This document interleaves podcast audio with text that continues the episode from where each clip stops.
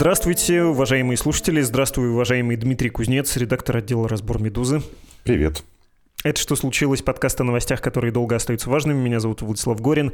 Тема разговора «Бахмут» неизбежная в эти дни, в общем-то, тема. Мы говорим 22 мая, и хоть много раз ты, Дима, в том числе и в этом подкасте говорил про Бахмут, я уверен, что в воздухе висит вопрос, что там случилось и что еще случится. Сперва, полагаю, нужно дать суперкороткий обзор заявлений сторон. Министерство обороны Российской Федерации и основатель ЧВК Вагнера Евгений Пригожин заявили «Бахмут взят взят. Владимир Путин сказал «поздравляю с взятием». Президент США Байден «вокруг Бахмута идут обсуждения, потерян он или нет». То есть такое неопределенное было высказывание. Президент Украины Владимир Зеленский «бои за город продолжаются». Еще он добавил, что город сейчас похож на Хиросиму. Дима, так взят или не взят? Что там и как считать город занятым или не занятым, особенно если от города ничего не осталось, а войска воюющих сторон продолжают бои вот буквально на его территории? Во-первых, хотел бы сказать, что все эти заявления правдивые и не противоречат друг другу. Можно считать, что город взят. Вопрос, как это дело все оценивать. В административных границах, скорее всего, взят полностью но нет этому независимых подтверждений. Возможно, там бензоколонка на юго-западном въезде и еще какие-то гаражи. На их территории по-прежнему идут бои, возможно. Вот, мы этого точно сказать не можем. Есть э, одно видео корреспондента РИА Новости из этого района. Он сидит в подвале здания недалеко от этого юго-западного въезда. Там летают минометные мины. Очевидно, с украинской стороны прилетают. И слышны звуки боя. Вот. На высотных зданиях в этом районе стоит российский флаг и флаг ЧВК «Вагнер». И видно, что по нему пытаются попасть тоже из э, миномета или противотанковых ракетных комплексов украинцы, которые находятся там на каком-то расстоянии от этого места. Эта ситуация на вчера. Сегодня она, насколько я понимаю, сохраняется примерно такая же. То есть можно сказать, что бои за город продолжаются, но нельзя сказать, что украинская армия контролирует хоть какую-то значимую его часть. А, возможно, не контролирует никакую. Все это прояснится в ближайшие дни. При этом нельзя сказать, что эта битва в целом закончилась. Я хочу уточнить у тебя, как ты относишься к термину полуокружение, ну и, собственно, про эту ситуацию, которая описывается словами заместительницы министра обороны Украины Анны Маляр. Она сказала 21 мая, точнее написала, «Врагу не удалось окружить Бахмут, и они потеряли часть господствующих высот вокруг города, то есть продвижение наших войск в пригороде по флангам, который сейчас продолжается, очень сильно усложняет врагу нахождение в Бахмуте». Она еще добавила, что у ВСУ остается возможность уничтожать э, российские силы, и что российским силам приходится обороняться, Кроме того, она вот использовала этот термин, что ВСУ взяли город в полуокружение. Это что за новости? Потому что, ну, звучит как-то не совсем, кажется, по военной науке отношусь я к этому заявлению плохо. Вот вся первая часть – это правда. Российские войска, которые сменили ЧВК Вагнера на этих самых флангах, потеряли некоторые господствующие высоты. Они там обороняются, местами контратакуют, правда, но в целом находятся в обороне но ни о каком полуокружении, вот можно посмотреть на любую карту, хоть украинскую, хоть какую, ни о каком полуокружении речи, конечно, не идет. До этого еще очень далеко. Ну, далеко в смысле при сохранении нынешнего баланса сил в этом районе боевых действий.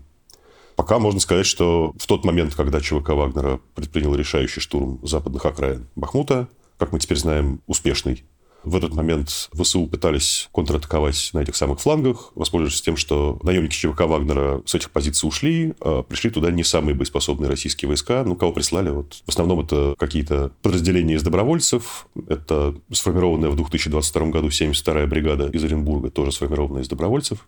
Это 200-я мотострелковая бригада арктическая из Мурманской области, тоже, видимо, находящаяся в не очень хорошем состоянии после нескольких поражений предыдущих и участия в тяжелых боях. Это какие-то части из э, непризнанного ЛНР. Вот, и вся эта сборная солянка, она пытается остановить украинские контратаки, которые не кажутся тоже пока достаточно сильными, чтобы как-то принципиально изменить ситуацию на этом участке. Вот. Но, естественно, все, что будет происходить после, зависит от того, какие стороны задействуют в этом силы. Естественно, и ВСУ может перебросить подкрепление, в том числе из состава бригад, которые вот созданы для большого контрнаступления, про которые мы знаем. И российское командование может перебросить дополнительные резервы, в том числе боеспособные войска. И повлиять ситуацию, собственно, с ЧВК Вагнера. Пригожин заявил, что ЧВК 25 числа уйдет, и там не будет ни одного члена этой организации в Бахмуте и вообще на линии фронта. Это серьезные силы по-прежнему. И их уход тем более, если он не вполне будет согласован с Министерством обороны, и эту дыру, образующуюся на фронте, не закроют, то это может тоже принципиально изменить ситуацию. Поэтому битва за Бахмут продолжается. При этом можно довольно уверенно сказать, что какой критерий не возьми взятие Бахмута, можно считать, что он взят. Ну, если, конечно, не говорить про бензоколонку на юго-западном выезде. Я когда-то говорил про силы, которые используются с российской стороны в этом месте, да, бросаются туда на эту битву. Я понял, что абсолютно поддался маркетингу, которым занимается Евгений Пригожин, основатель ЧВК Вагнера, и что у меня действительно складывается впечатление, что там кроме ЧВК Вагнера никого и нет. Как можно описать их роль? Ты сказал, важная часть вот этих сил. Насколько важная? Их там половина, меньше половины, больше половины можно ли это оценить? В разные периоды этой битвы было разное соотношение. Можно сказать, что маркетинг маркетингом, но в основном было все примерно так, как описывает Евгений Пригожин. Это была частная, в смысле, как частная военная компания. Это была частная операция Евгения Пригожина на протяжении почти всей этой операции. До примерно конца марта российские войска оказывали поддержку ЧВК «Вагнера», которая действовала на всем фронте, там, больше 50 километров от Солидара, точнее даже северных окраин Солидара, и до почти города Торецка. Это вот следующий крупный город южнее Бахмута. ЧВК Вагнера занималась и этими самыми флангами, на которых до апреля, на самом деле, наемники вели наступление, пытаясь Бахмут в том числе окружить. Все, что нам известно про участие российской армии, что в тылу, в основном, этого наступления присутствовали части воздушно-десантной дивизии Тульской. И, возможно, они оказывали поддержку артиллерией и какими-то еще вот дополнительными техническими средствами, может быть, радиоэлектронной борьбы что-то такое. Вот. Туда иногда ездили корреспонденты и военкоры пророссийские в эти десантные части. И все, что можно сказать, что они там присутствовали. Но начиная с конца марта и особенно сильно в апреле, Вероятно, ЧВК Вагнера и Пригожин приняли решение сконцентрироваться на непосредственно штурме Бахмута и перебросить туда все наличные силы. И, видимо, это тяжело удалось, но было принято решение совместно с Министерством обороны, видимо, с конфликтами, и конфликты все эти выливались наружу благодаря Пригожину. Было принято решение на большей части этого фронта сменить ЧВК Вагнера на части, которые подчиняются Министерству обороны. И вот с этого момента это стало совместной операцией Министерства обороны и ЧВК Вагнера. Видимо, с очень плохой координацией. Мы не знаем, насколько плохой. Потому что в основном все, что мы про это знаем, это слова Пригожина. Ну да, и мы видим, что то, что показывают подразделения ВСУ, то, что они публикуют видео, мы видим, что там не очень боеспособные войска, которые плохо сдержали первый удар, оставили действительно несколько господствующих высот, после чего примерно через 10 дней после начала украинской контратаки туда подошли дополнительные силы, и сейчас последние дни нельзя сказать, что есть какое-то заметное продвижение. И, конечно, совсем нельзя говорить пока о полуокружении Бахмута или о том, что это наступление создает угрозу его немедленного освобождения. Когда ты говоришь, что силы были не очень боеспособны, это с чем связано? Потому что они не умеют воевать, потому что у них недостаточно вооружений, плохо экипированы, плохое командование. Каким образом можно вот дефиницировать, что ли, эту неумелость э, впечатления, о которой у тебя сложилось? Можно сказать, что все вместе. Российские части, которые сейчас действуют на фронте, они очень разные. Мы это хорошо знаем. Есть подразделения, которые сохраняют боеспособность. Мало того, могут действовать не только в обороне, но и пытаться наступать. Есть части, которые можно использовать только для затыкания дыр на более-менее спокойных участках. В основном это легкая пехота, то есть без тяжелого вооружения и без значительных средств каких-то обеспечения. То есть люди с автоматами, какими-то противотанковыми средствами, то есть гранатометами и там, противотанковыми ракетными комплексами, которые не способны сдержать сколько-нибудь крупную атаку регулярных украинских сил в принципе, в украинской армии ситуация похожая. Даже там на уровне того, что все подразделения территориальной обороны, которые тоже являются легкой пехотой, вот некоторые из них способны даже вести наступательные действия, и тем более способны к обороне, некоторые не вполне. Вот. В российской армии это еще более яркое деление. Видно, что почти все, что Министерство обороны решило прислать на прикрытие этих флангов, это как раз вот эта легкая пехота, еще и в не очень боеспособном состоянии. То есть там есть проблемы и с командованием, и с вооружением, и с э, боевым духом. Поэтому совершенно неудивительно, что в некоторых местах они отступили. Но отступили на несколько километров и пока не потеряли ни одного важного с точки зрения обеспечения всей группировки в Бахмуте ни одного пункта. Если это произойдет в ближайшие недели, они потеряют эти пункты. Прежде всего речь идет про Клещеевку на юге, Поросковьевку и Ягодное на севере от Бахмута. В этом случае можно будет говорить даже о полуокружении при некотором желании. Пока до этого далеко, и, как я уже сказал, все зависит от того, какие силы стороны решат задействовать в этой операции. Прежде всего, конечно, все зависит от украинского командования. Захочет ли оно задействовать действительно крупные силы для того, чтобы Бахмут освободить как можно быстрее. Не очевидно, что это сейчас необходимо. Прости, что я на этом задерживаюсь, но я с умыслом спрашиваю про боеспособность ЧВК Вагнера, его соединений, насколько это были и остаются слаженные и хорошо воюющие воинские формирования или вооруженные формирования, правильно говорить, да? По факту, то есть по достижениям, если рассматривать то, чего они достигли, по крайней мере, за последние там, 8 месяцев, когда они участвуют в новой организации и в расширенном составе, это самое эффективное подразделение российских сил, которое участвует в войне. Там есть очевидные недостатки и менее очевидные достоинства. Прежде всего, можно аккуратно говорить, что эта организация заточена на штурм городов, намного хуже себя чувствует в чистом поле, что называется.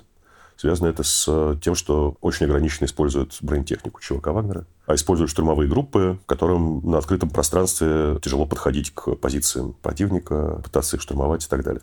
И можно сказать, что непосредственно в самом городе Бахмуте ЧВК Вагнер несла меньшие потери, чем на этих самых флангах. И самые большие потери, возможно, в тот момент, когда они пытались окружить Бахмут. Это месяц или полтора назад активные действия.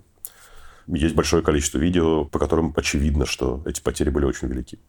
В этой связи встает вопрос, э, правильно ли поступило украинское командование, что решило дать главную битву ЧВК Вагнера непосредственно в городе. Тем более в условиях, когда снабжать гарнизон Бахмута украинский было очень тяжело из-за того, что город был несколько месяцев близок к тому, чтобы его окружили. Может быть, ни в один момент не было опасности, что в городе попадут в окружение украинские войска, потому что они всегда имели возможность его покинуть, но оставаться там было небезопасно, скажем так.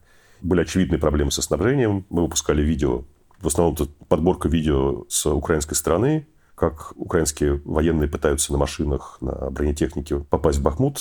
Кому-то это удается, но при этом на две дороги с твердым покрытием, несколько дорог проселочных, и все они были усеяны украинской техникой, которая до Бахмута добраться не смогла. Это привело к тому, что принципиально усилить гарнизон было невозможно. Потому что если даже завести туда войска, их как надо снабжать, а с этим были большие проблемы. Поэтому небольшой гарнизон противостоял ЧВК Вагнера, который до какого-то момента, очевидно, обладал большим численным преимуществом в условиях, которые больше всего подходили ЧВК Вагнера. Вот это короткое описание того, что происходило непосредственно в самом Бахмуте в последние там, несколько месяцев. Я предлагаю это запомнить, и потом еще про ЧВК Вагнера отдельно поговорить, и про Евгения Пригожина, основателя этой частной военной компании, так называемой частной военной, потому что разве что только военные из э, всех этих трех слов. Мы с тобой в этом подкасте, в одном из выпусков, э, а может и не в одном, говорили про Бахмут и про то, какая была стратегическая военная цель, сперва удерживать этот город, и потом, как она превратилась в чисто политическую, с утратой утраты, что ли, логики военного противостояния, во всяком случае, для украинской стороны. Но раз уж мы с тобой сейчас говорим в жанре «я совсем запутался, что там все-таки происходит и что говорят э, политики, я не очень понимаю», можешь напомнить, пожалуйста, почему две армии сошлись у Бахмута и почему одна из них, ну, конкретно украинская, не ушла, хотя ей советовали ее союзники, друзья из США, например? Есть два объяснения, которые, собственно, обе стороны любят приводить. Первое объяснение, казалось бы, логичное. Обе стороны утверждают, что они друг друга истощают в этих боях. И если бы они не истощали в этих боях, то эти силы были бы использованы где-то в другом месте, где они почему-то были бы намного более эффективны, чем в этих боях. И второе объяснение, оно символическое. Действующие лица с обеих сторон не очень любят его произносить, но иногда это прорывается. Там, скажем, Пригожин очень долго рассказывал про то, как он истощает половину украинской армии, но потом сообщил, что, оказывается, он обещал, мы можем только догадываться, кому, Бахмут э, захватить то ли к 9 мая, то ли к какому-то еще числу.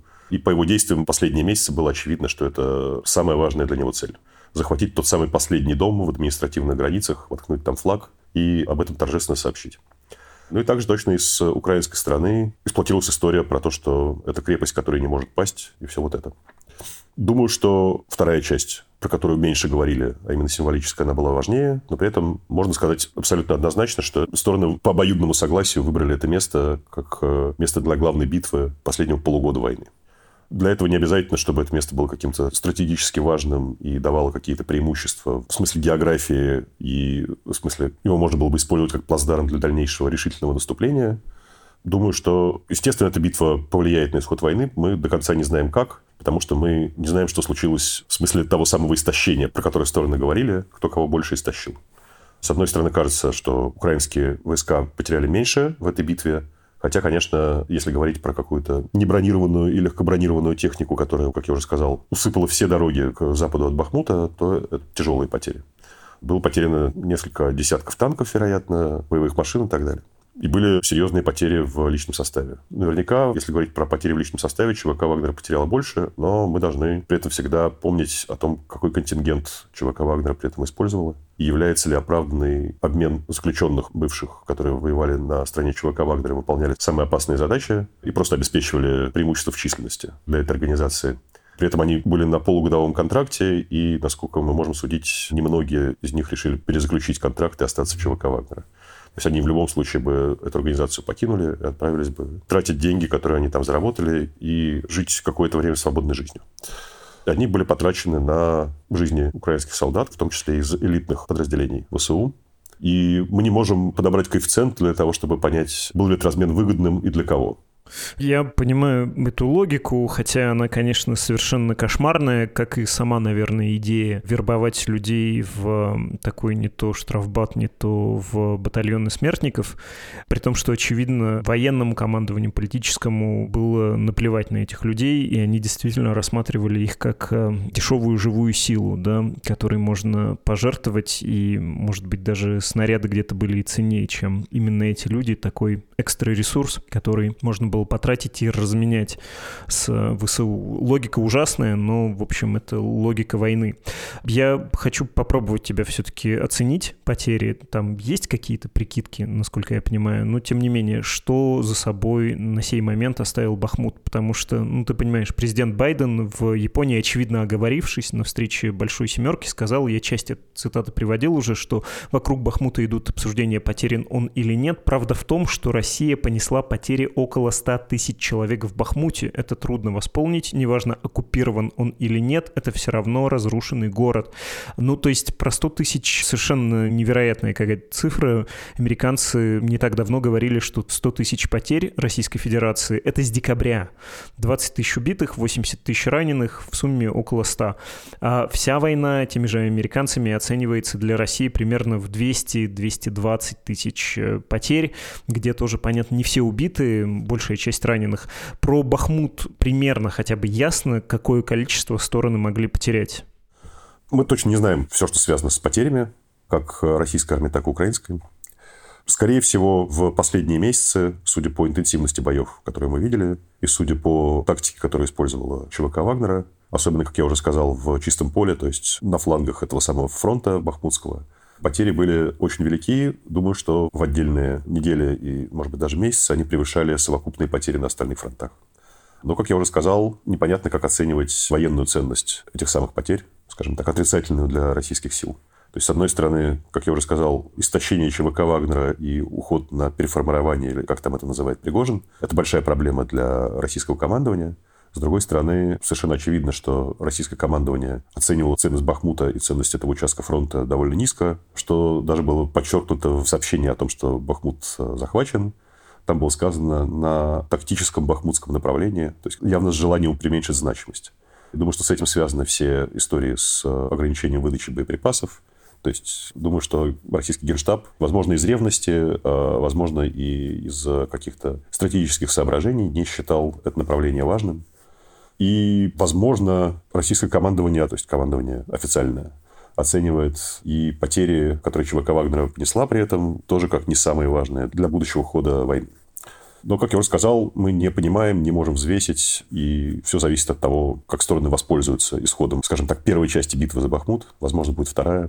Все зависит от этого. Вот. А также мы не знаем, как ты уже сказал, да, цинично, но мы не знаем, да, при штурме Бахмута многомесячном российские силы потратили большое количество боеприпасов, которые могли быть с точки зрения Генштаба, видимо, использованы каким-то более рациональным образом. Но Пригожин э, своего добился. Последние, по крайней мере, пару недель штурма Бахмута – это просто стена огня, и, очевидно, было потрачено большое количество боеприпасов, и было еще много таких эпизодов. То есть, да, это была битва, которая потребовала, в том числе от Министерства обороны, затраты большого количества ресурсов, пусть не личного состава, но, по крайней мере, боеприпасов. Не могу не заметить, что вот эта фраза «Шойгу, где боеприпасы?» кричащим голосом Евгения Пригожина, которая стала, как теперь водится, мемом. По большому счету ты говоришь, э, что это был способ такой коммуникации между основателем ЧВК Вагнера с Министерством обороны, с военным командованием, а, например, не отвлечением внимания противника, да, не способом создать иллюзию собственной слабости, чтобы противник тебя недооценивал, или не оправданием неудачи, поскольку ты про это тоже упоминал, явно Евгений Пригожин продавал вот этот свой политический проект такое наступление политическому руководству Российской Федерации. Не в том смысле, что несколько месяцев будем вести тяжелые бои, потратим много снарядов э, и будем завоевывать в неделю по несколько сотен метров. Нет, очевидно, это продавалось как некоторый другой успех, и нужно было искать оправдание. Ну, в общем, по твоему мнению, это все не главное, а Шойгу где снаряды? Это прям буквальный вопрос, поскольку это шло в бой, и именно такая тактика применялась. Правильно? Ну, мы видим, что риторика вся эта сохраняется и в тот момент, когда флаг водружен, мы не знаем глубину этого конфликта и необратимость его, но мое предположение, единственное логичное, которое может это все дело объяснить, что да, Пригожин продавал это как политический проект, как военный проект руководству Генштаба и Министерства обороны он продать это не смог, по крайней мере, высшему руководству. Возможно, в Министерстве обороны, как и говорит Пригожин, были разные мнения на этот счет, но те люди, к которым он обращается, то есть Шойгу Герасимов, они, очевидно, не купили этот проект. И их заставили его взять, ну, по крайней мере, таково мое предположение. Заставили его взять люди в Кремле, которым Пригожин этот проект продал. Что думаешь по поводу ухода Пригожина с позиции? Будут ли они действительно 25 не 25 числа? Потому что ты несколько раз сказал, что это может создать проблемы для Министерства обороны, а де-факто это оно будет, и вообще мы сейчас наблюдаем завершение военной истории, ну, на этом театре ЧВК Вагнера или нет? Она безвозвратно истощена или нет? Тем более, что заключенных больше нельзя вербовать. Во всяком случае, Евгению Пригожину Министерство обороны этим само занимается. Ну, то есть вот этот разговор про уйдем в казармы и восстановимся, там есть что еще восстанавливать? Есть в этом смысл какой-то? Ну, костяк сохранен, это очевидно. Организация такова, что эту структуру можно наполнить. Было бы желание у кого-то, кроме Пригожина. Да, костяк есть, есть методы, которые на данном этапе войны эффективны. Не факт, что они будут эффективны на каком-то следующем этапе и в других обстоятельствах, но на данном этапе они были эффективны и могли бы быть эффективны сейчас. Думаю, что без наполнения не только личным составом, но и боеприпасами теми же самыми, боевая ценность ограничена. В каких-то других условиях, то есть если это не внутри города с трех сторон охваченного российскими силами, то ценность будет меньше, чем она была в последние недели. Что касается того, уйдет он или не уйдет, ну, мы видели уже, как он уходил раньше, но его просили остаться. Что будет сейчас, мы не знаем. Думаю, что это будет зависеть от ситуации на фронте, от того, как он договорится со своими конфидентами в Кремле может быть, лично с Путиным, я уж не знаю, как все это точно устроено. Думаю, что если присутствие понадобится для того, чтобы отразить украинское наступление, то его убедят остаться. Но думаю, что, конечно, при этом руководство Министерства обороны очень хотелось бы от него избавиться. Они были бы рады, если бы он поехал восстанавливаться куда-нибудь в Краснодарский край. Что теперь в Бахмуте будет происходить? Ты сказал про первую часть битвы, возможно, будет э, вторая, но раз мы наблюдали такую совершенно верденовскую схватку, допускаешь ли ты, что мы можем увидеть просто отход украинских сил на другие заранее заготовленные позиции или там потерю интереса российской стороны к действиям там? Ну, фокус сместится на другой участок фронта, и там будут более энергичные обмены ударами, большое наступление ВСУ, вот это все. Может так случиться, что мы через месяц вдруг все позабудем слово «Бахмут» или, как говорят официальные лица в России, «Артемовск». Там будет просто вот это выжженное поле, горы железобетона и пепла с пылью.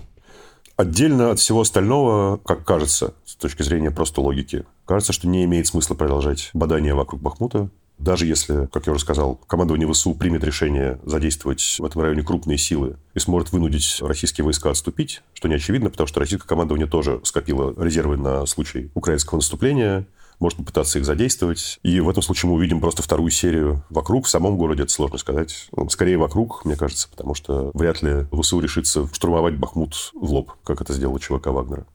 Есть там самые разные предположения о том, как могла бы выглядеть операция по окружению Бахмута и там, принуждению к отступлению российских сил. Самый главный вопрос, есть ли в этом логика, есть ли в этом практический смысл. Мне кажется, что с точки зрения отдельной операции или главной операции летней кампании грядущей, это очень сомнительное решение. Но как начальная операция большого наступления, как принуждение российского командования к переброске резервов на это направление, это выглядит довольно перспективно. Тем более, что мы уже видели, что украинское командование такую концепцию не то что разрабатывает, а оно уже применяло, скажем, осенью Сначала первый удар был нанесен в Херсонской области. Он был не слишком удачный, но поскольку о нем было сообщено заранее, и российское командование видело переброску сил украинских в этот район, оно тоже перебросило туда все наличные резервы, как мы теперь знаем, и потом этих резервов не хватило в Харьковской области, где был нанесен главный удар. Вот как часть операции сложной, комплексной на разных направлениях, да, возможно, продолжение битвы за Бахмут, оно имеет смысл. Как отдельная операция, там есть проблема в том, что не очень понятно, куда из Бахмута потом украинские войска смогут направиться. Вот. Каковы будут последующие их действия. Как сейчас видится, театр войны выглядит так, и география этого театра выглядит так, что это тупиковый вет на данный момент. Хорошо, у меня остается последний вопрос, он скорее про, опять, ЧВК и про разного рода внесистемные формирования, что ли, внесистемных персонажей.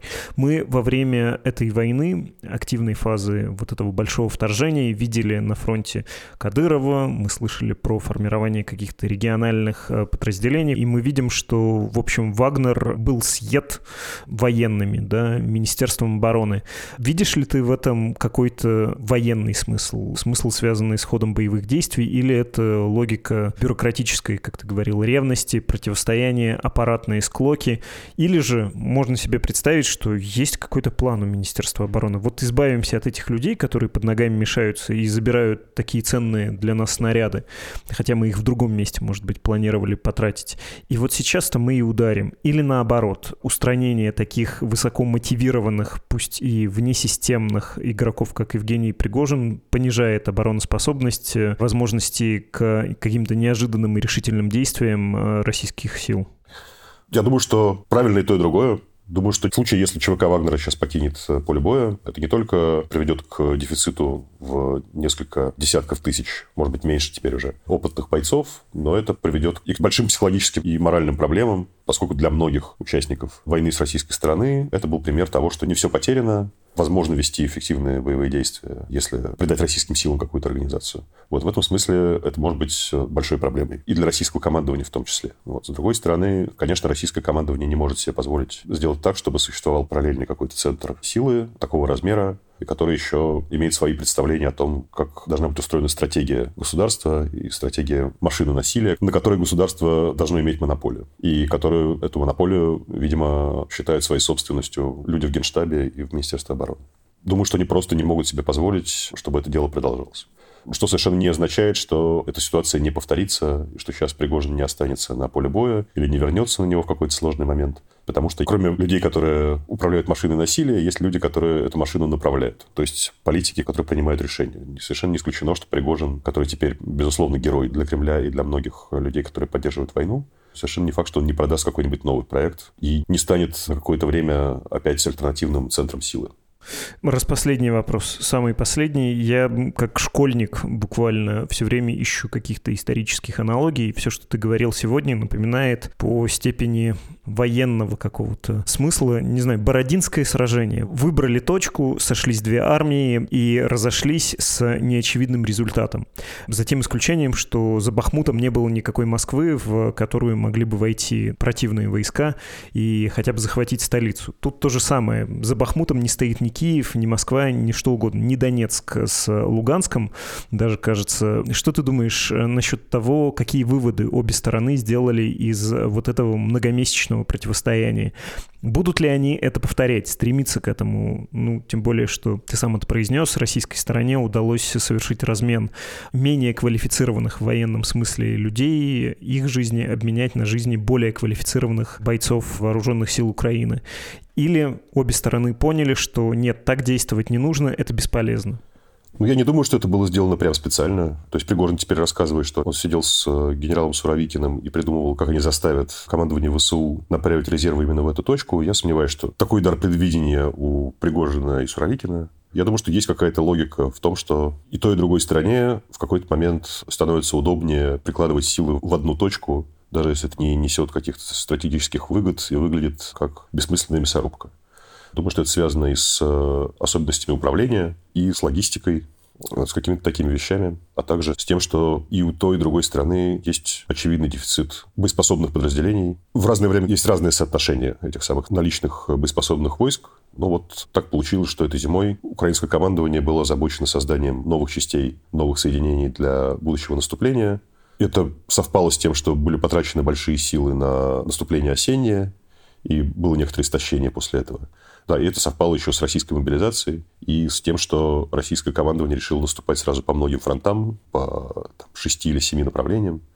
Это создало большое напряжение для украинского командования, и после того, как все эти 6-7 направлений наступления российские силы попробовали, стало очевидно, что точкой, в которой ситуация складывается для ВСУ хуже всего является Бахмут. И с этого момента Бахмут стал притягивать к себе украинские резервы. Ну и да, и в какой-то момент политическая часть, символическая часть этого стала превалирующей. Ну да, если ты объявляешь, что это очень важная битва, и мы Бахмут не отдадим, то логично его не отдавать. По крайней мере, пока есть такая возможность. Совершенно не факт, что это повторится на каких-то следующих этапах войны. Возможно, они будут иметь какие-то совсем другие формы. Но, в принципе, в обстановке позиционной войны, если она продолжится, если, скажем, украинское наступление не увенчается успехом, и какие-то маневренные действия, которые ВСУ планируют, не станут новой главной формой для этой войны, то да, возможно, в позиционной войне будут случаться подобные эпизоды, когда обе стороны решают, что именно в этом месте нужно приложить основные усилия, и возникает такая мясорубка. Спасибо тебе большое, Дима. Спасибо. Это был редактор отдела «Разбор Медузы» Дмитрий Кузнец. В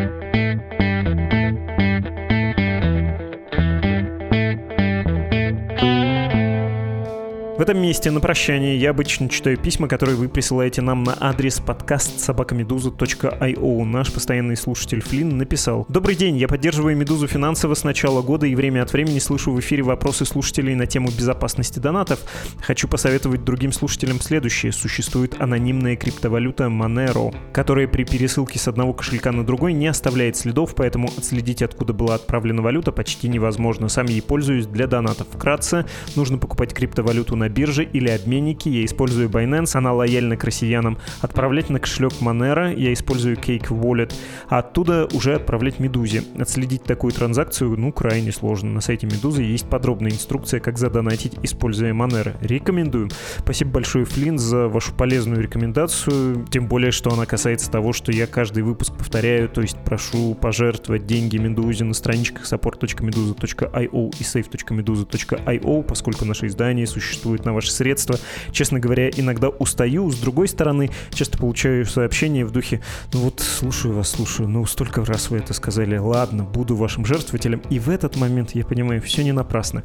Так, ну да я отвлекся. Нужно хотя бы еще одно письмо попробовать успеть прочитать. Письмо от Алексея. Добрый день. На фоне никак не начинающегося наступления ВСУ появляется все больше информации о том, что оно не будет иметь значительного успеха. Кроме того, все чаще, в том числе с украинской стороны, говорят о том, что армия РФ смогла улучшить внутреннее взаимодействие, успешно успешно противостоит управляемым ракетам западного образца и создала мощную эшелонированную оборону на опасных участках фронта. В этой связи хотелось бы услышать Дмитрия Кузнеца, как он оценивает текущую ситуацию, не загоняет ли себя Украина своим неизбежным наступлением в ловушку. С одной стороны, не проводить его уже не получится, а с другой, армии РФ дали достаточно времени для подготовки. Дорогой Алексей, я, честно говоря, до записи сегодняшнего эпизода не видел вашего послания, но у нас был с Дмитрием Кузнецом эпизод про наступление ВСУ, каким оно может быть, как каково состояние обеих армий, и мне кажется, он не утратил актуальности. На большую часть вопросов, которые вы задаете, там есть ответы давайте на этом закончим. Отправляйте свои сообщения, пожелания, мнения, вопросы на адрес подкаст собакамедуза.io. Читаем все, не всегда отвечаем. И, например, комплименты, если в письме только они, я игнорирую. Тут, то есть мне, конечно, приятно, я про себя краснею, как гимназист радуюсь, хихикаю, но не считаю нужным тащить это все для вас, дорогие слушатели, чтобы и вас тоже не смущать, что ли. Про пожертвование сказал, адреса назвал, остается только попрощаться. Это было «Что случилось?» подкаст о новостях, которые долго остаются важными, мы вернемся в ближайшее время, например, завтра. До встречи.